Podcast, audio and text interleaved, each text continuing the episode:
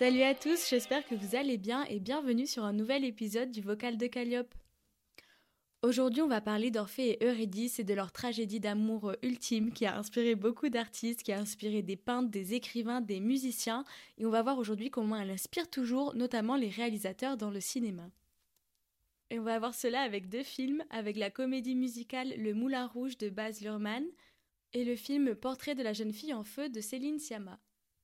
Tout d'abord, je tiens à préciser que dans l'Antiquité, la mythologie grecque était racontée par des poètes qui allaient de village en village et qui racontaient les histoires.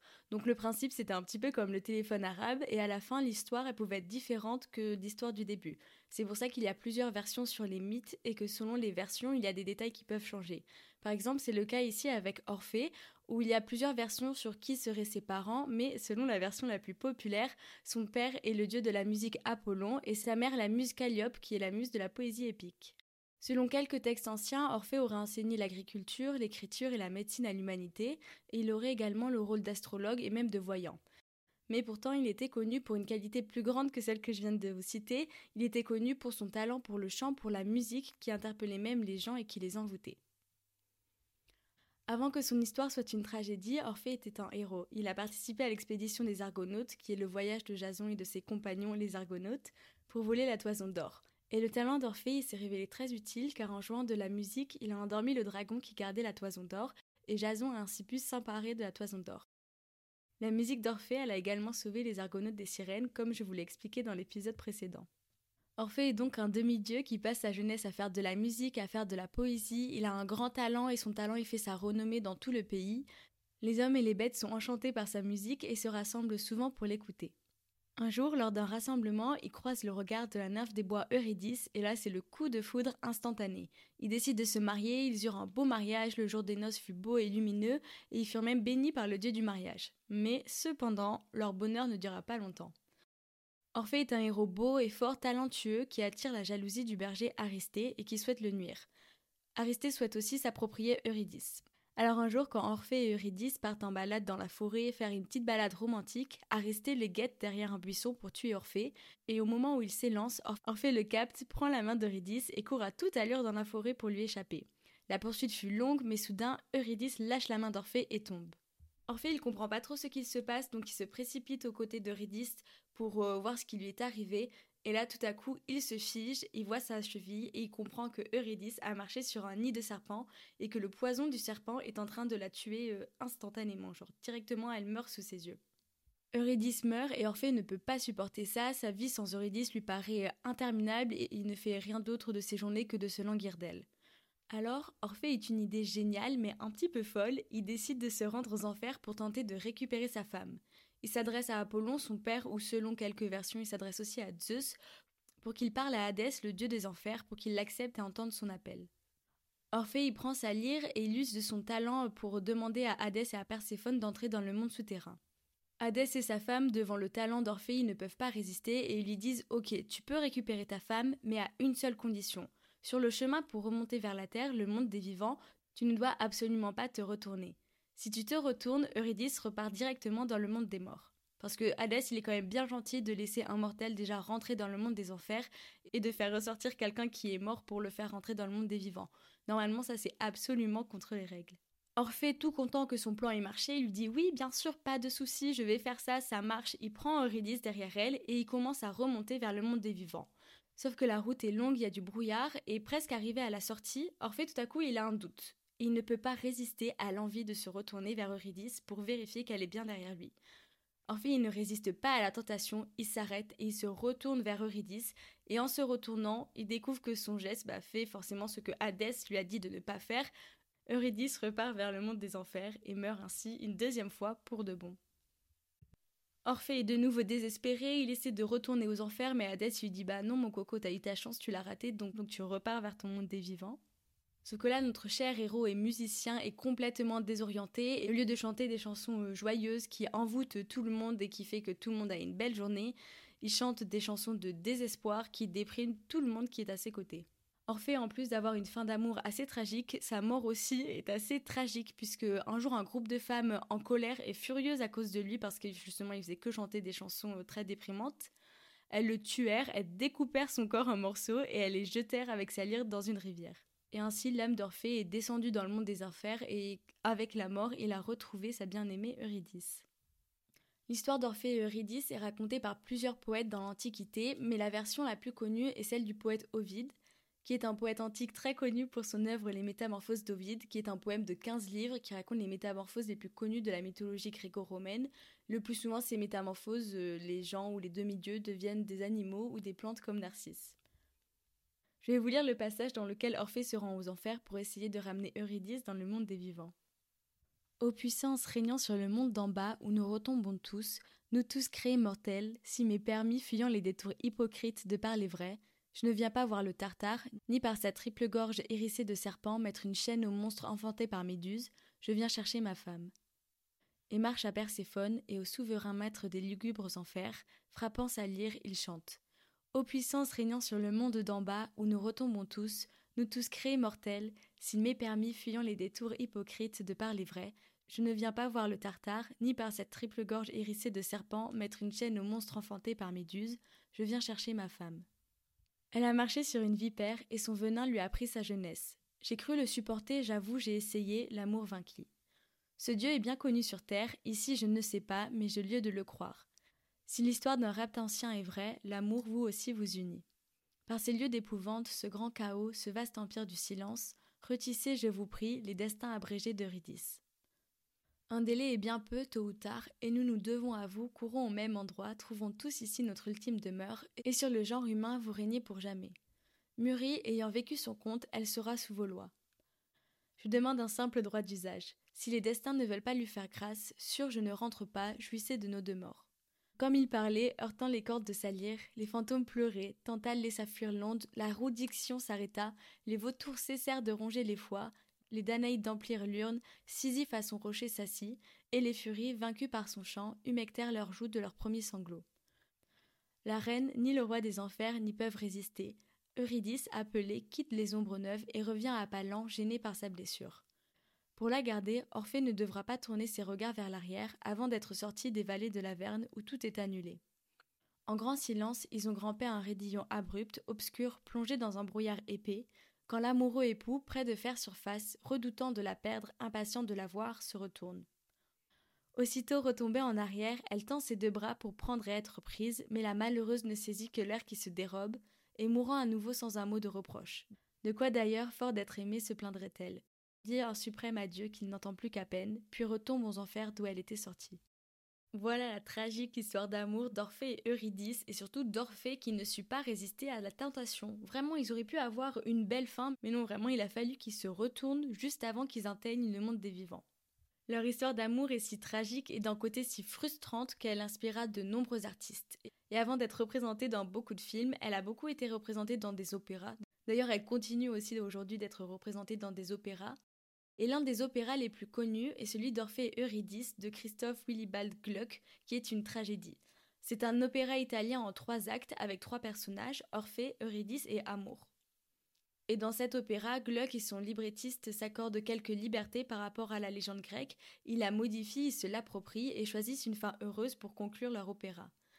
Amour touché par le malheur d'Orphée vient redonner vie à Eurydice. Et quoi de mieux qu'un opéra pour raconter l'histoire d'Orphée dont sa particularité d'avoir un don pour la musique? Eh bien aujourd'hui au XXIe siècle, on n'écrit plus beaucoup d'opéras mais on fait des comédies musicales. Il y en a une qui reprend l'histoire d'Orphée et Eurydice, et peut-être que vous la connaissez déjà.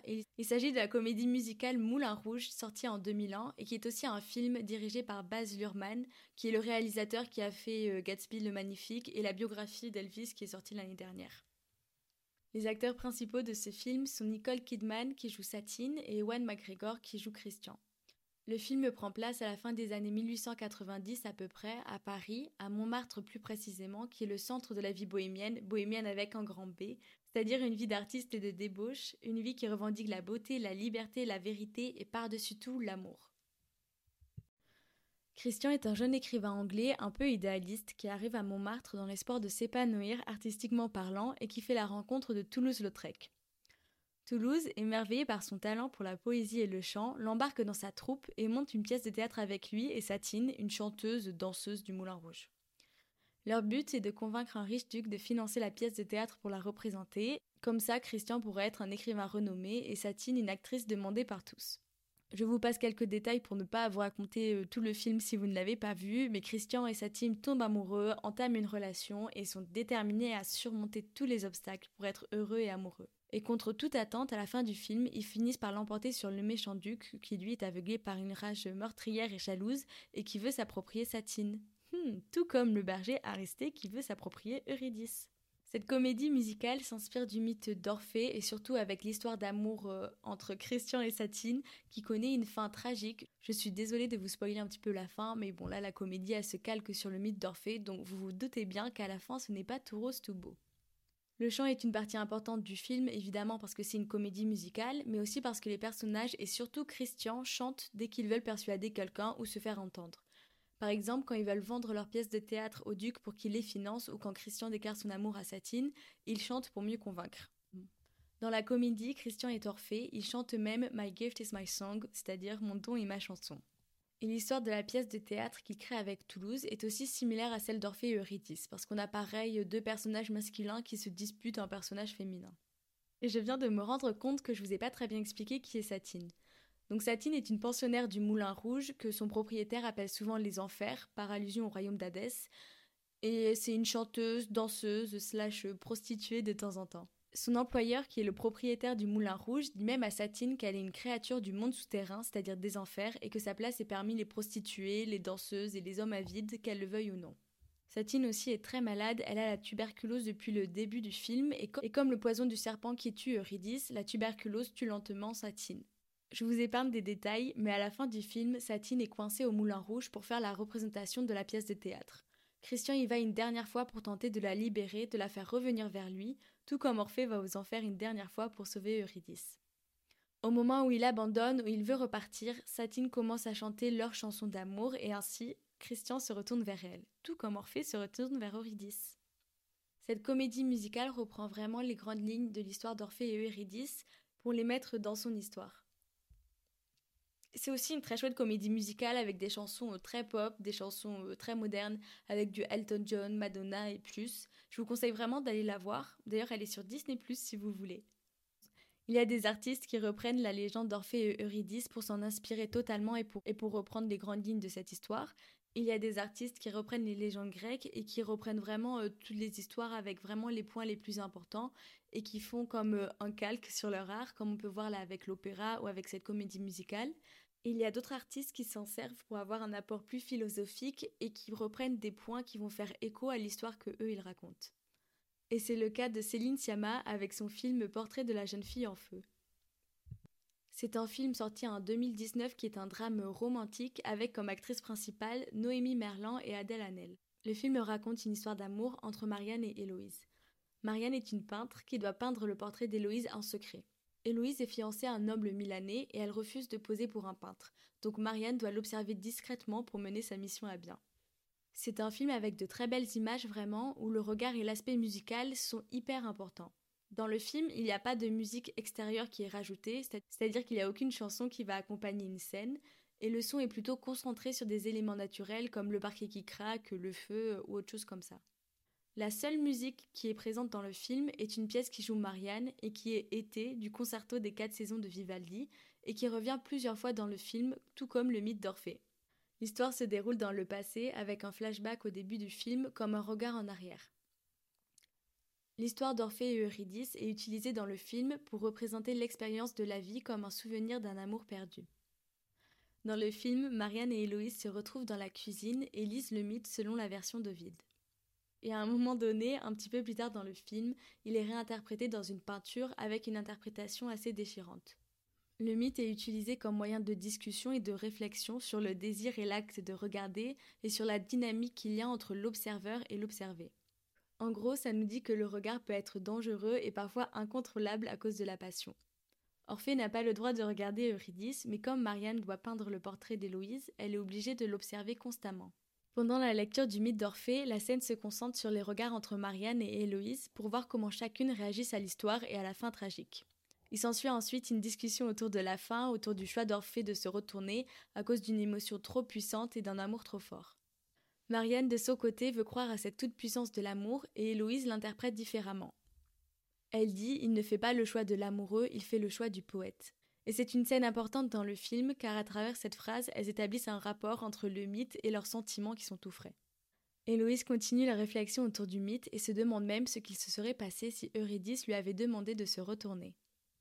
La scène où Eurydice meurt pour de bon est représentée dans le film avec Héloïse qui est vêtue de sa robe de mariée et qui ordonne à Marianne de se retourner, comme si Eurydice demandait à Orphée de la regarder.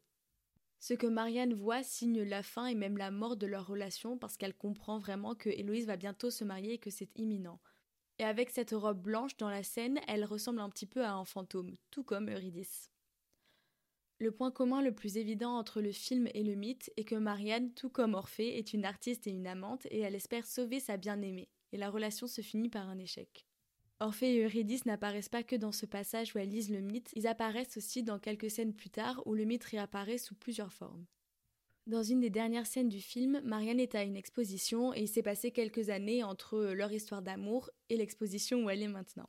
Marianne découvre un nouveau portrait d'Héloïse qui est fait par un autre peintre avec un jeune enfant que l'on devine facilement le sien.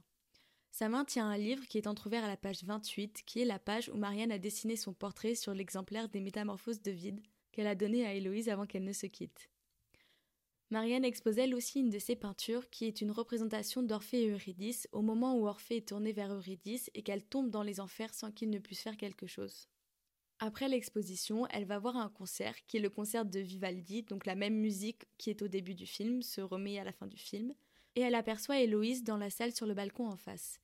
La caméra est fixée sur le regard d'Héloïse qui observe le concert en pleurant et qui ne se tourne pas, qui ne donne même pas un seul regard en direction de Marianne. La conclusion sur l'histoire d'Orphée et Eurydice est qu'il faut savoir résister à la tentation et que les artistes à partir d'un même mythe s'en servent dans leurs œuvres, chacun à leur manière, et parfois ils se permettent même la liberté de modifier quelques points. J'espère que cet épisode vous aura plu. Si oui, vous pouvez noter ce podcast sur votre plateforme d'écoute. Si vous écoutez sur Spotify, Deezer, Apple Podcast ou autre, vous pouvez mettre quelques étoiles ou pas, vous êtes libre de vos choix. Et je vous dis à la semaine prochaine pour un nouvel épisode. Bisous